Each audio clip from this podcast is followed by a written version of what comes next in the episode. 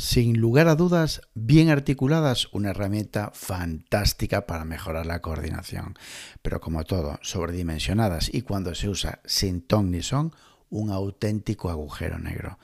Exacto, lo estás pensando, las reuniones. Hoy quiero centrarme en las reuniones, pero concretamente en cuatro puntos claves para convocar una reunión. Hola, soy José María Villarmea y ayudo a profesionales y equipos a potenciar su efectividad a través de psicoproductividad personal. Bienvenidas, bienvenidos al podcast de JM Villarmea. Empezamos, pero antes comentarte bueno, una pequeña sorpresa, que el próximo lunes, día 13, será el lanzamiento de mi próximo curso online, Cómo potenciar tu productividad personal para vivir mejor y sin estrés.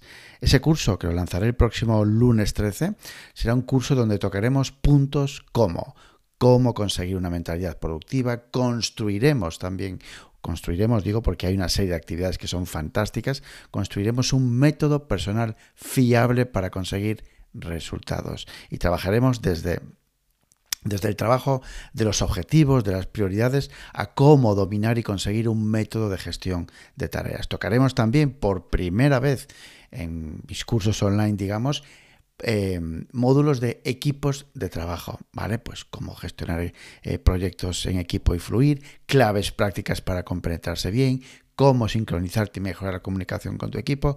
Bueno, el lunes 13, de hecho, lanzaré un episodio especial hablando, bueno, monotema en relación al curso, en relación a qué nos podemos encontrar en el curso.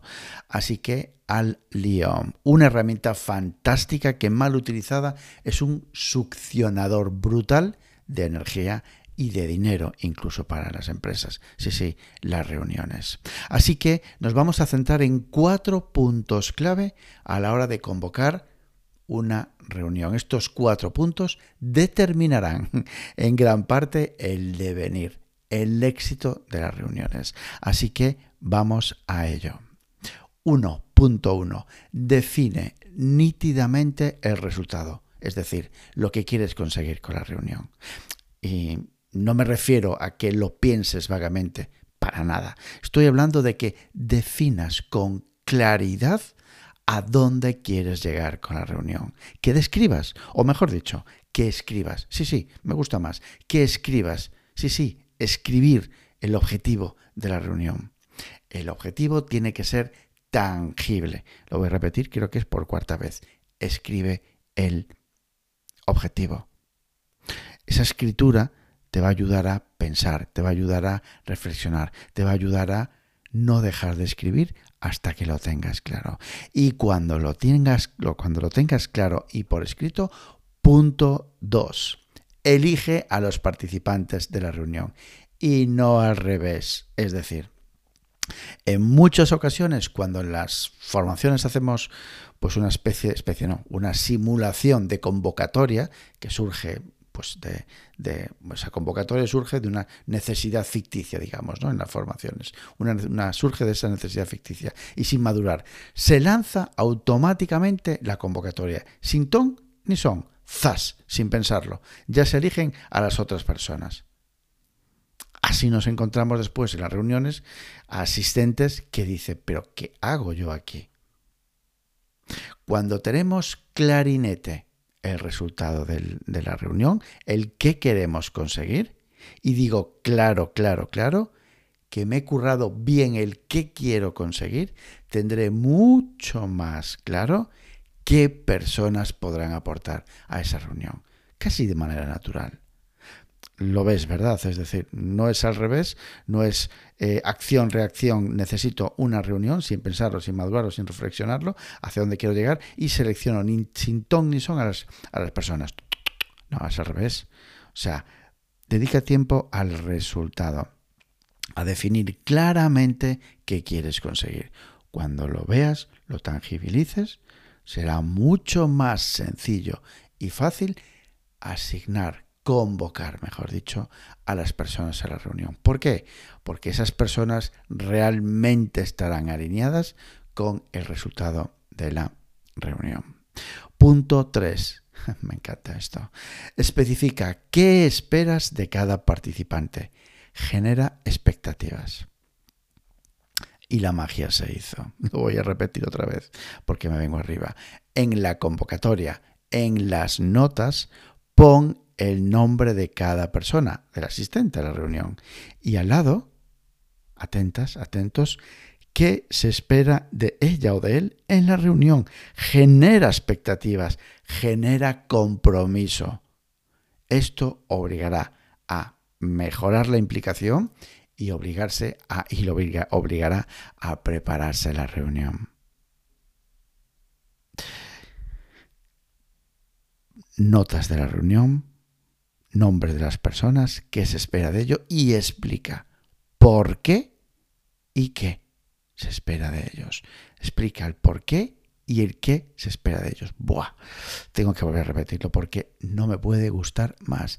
Especifica qué esperas de cada participante. Y pensarás, madre mía, José María, si tengo que hacer esto cada vez que convoco una reunión, y yo te digo, bueno, bueno, o sea, si sigues haciendo lo que estabas haciendo hasta ahora, te encontrarás con una auténtica, un, un auténtico agujero de energías, un auténtico agujero donde se escapa dinero de la empresa, un auténtico agujero de, tiempo, un auténtico agujero de... ¿Sigo? ¿Sigo? Entonces es como todo. Hay que prepararse, hay que primero pensar, hay que preparar y hay que conseguir que estas reuniones sean efectivas de verdad. Porque al final esa efectividad se, se, se determina, digamos, en menos tiempo y justo hablar de lo que hay que hablar cuando se llevan las cosas preparadas y las personas son las que tienen que estar. Punto 4. Haz un checklist en la propia convocatoria con los puntos a tocar. En las notas, añade esos puntos que te comentaba, a tocar, que vamos a trabajar. Eso sí, no telegrafíes, no pongas puntos tipo cliente VIP, vacaciones y próxima reunión. No, no. Se especificó, se especifica. Invierte tiempo en claridad, invierte tiempo en nitidez.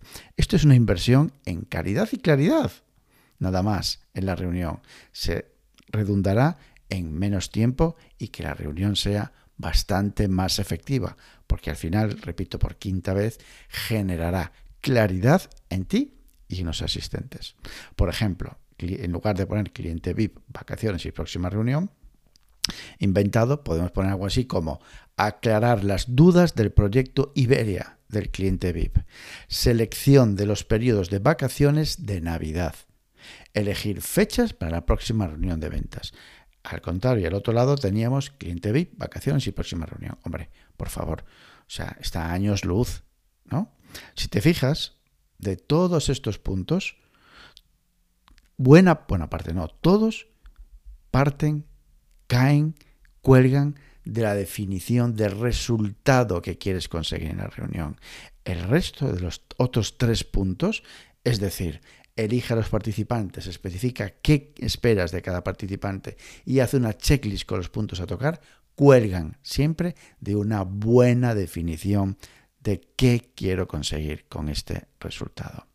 Así que repito los puntos y nos vamos. Punto 1 define nítidamente el resultado. Punto 2. Elige los participantes a la reunión. Punto 3. Especifica qué esperas de cada participante. Y 4. Hace un checklist con los puntos a tocar. Son cuatro puntos desde el punto de vista, nunca mejor dicho, del que convoca. Así que hasta aquí llegamos hoy. Podéis encontrarme en mi campamento base en jmvillarmea.com, en LinkedIn por mi propio nombre, José María Villarmea, y ya sabes, actúa haz y cambia. Nos oímos el lunes 13.